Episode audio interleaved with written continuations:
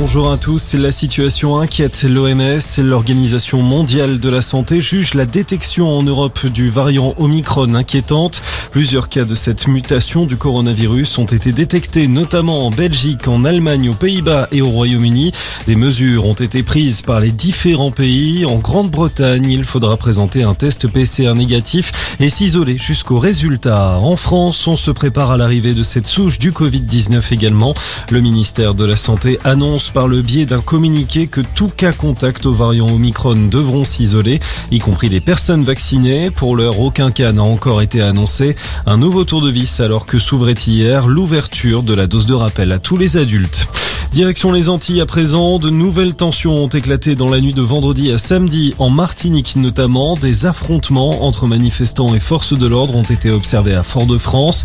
Des blindés de la gendarmerie ont été utilisés pour la première fois depuis le début de cette crise. Des violences liées à la mise en œuvre de l'obligation vaccinale des soignants et des sapeurs-pompiers. Le gouvernement a annoncé repousser la date de la mesure au 31 décembre.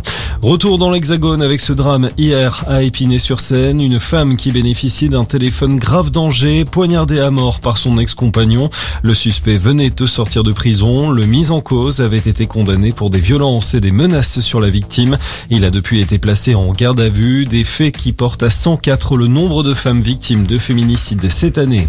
Et puis on conclut par du tennis. Les hommes de Sébastien Grosjean n'ont plus leur destin en main. Adrian Manarino et Arthur Hindenkirch se sont inclinés en simple hier après-midi face à Daniel Evans et Cameron Norrie.